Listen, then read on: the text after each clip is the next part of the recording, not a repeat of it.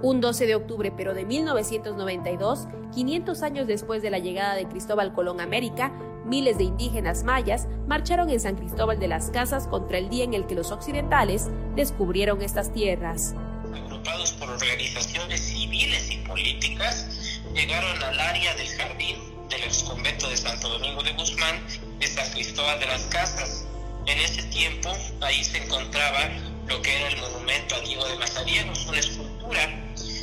este, y pues bueno, días antes ya algunos agrupados habían pasado por este lugar para ingeniarse cómo podían derribar la escultura que era tamaño natural. Veían a Diego de Mazariegos, era un símbolo de conquista, de colonialismo, de explotación, racismo y saqueo. Entonces, por esas razones fue que tiraron, además de que veían de que los españoles, desde que vino Cristóbal Colón a, al nuevo mundo, al nuevo continente que es América, pues habían venido hasta aquí a las riquezas, a quitarles sus creencias y muchas otras cosas. A propósito de esta fecha, Andrés Tachiquinit, promotor de la lengua y cultura sotzil y Premio Nacional de la Juventud, habla sobre el mal llamado Día de la Raza. Hablando de, decapitar monumentos o, estatuas, creo que también habríamos que replantear, como decía en un inicio, el Día de, de la Raza, que creo que todavía es un, ese es un día que, que muchos todavía siguen honrando y lo quieren vestir y maquillar muy bonito y dicen, ah, es que hoy se conmemora 12 de octubre de, este, que Cristóbal Colón llegó en 1492 y, y, hizo y que fue como un parteaguas para eh, la,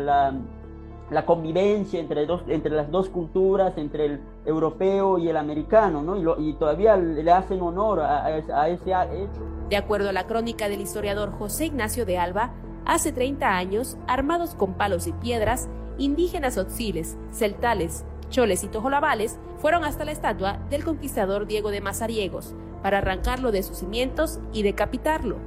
Hechos que vaticinaban una rebelión que ya se gestaba en los altos de Chiapas y que un año y 80 días después estallara en la ciudad colonial. Hoy, Andrés hace una reflexión sobre aquellos actos simbólicos que marcaron la historia de los pueblos originarios. Eh, lejos de, decapitar este, monumentos, creo que también habría que eh,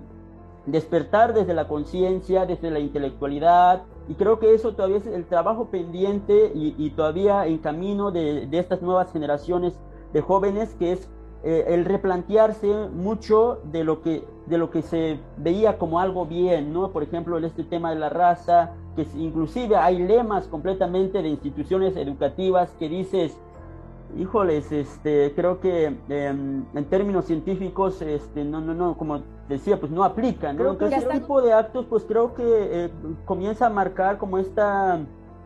el sentido de conciencia de los pueblos originarios, es decir, eh, sí soy de un pueblo originario, hablo una lengua distinta a la, cual, a, la cultura y a la lengua dominante, pero eso no quiere decir un sentido, un, eh, no, no, no refleja un sentido de inferioridad ante otras. Agregó que actualmente es importante romper con discursos que fomenten el racismo, el clasismo y la discriminación entre seres humanos. Lekce chil daktik uya chkalbo shikon shkaltike na tik tabala mileo y epta tosti tihtales kushle haltike tik optike y kuchal chkalo no tibon shkaltike hoy hele mal pero ma ok chal shkaltik ti o big it o o mu klom stalel shkaltik kushle halti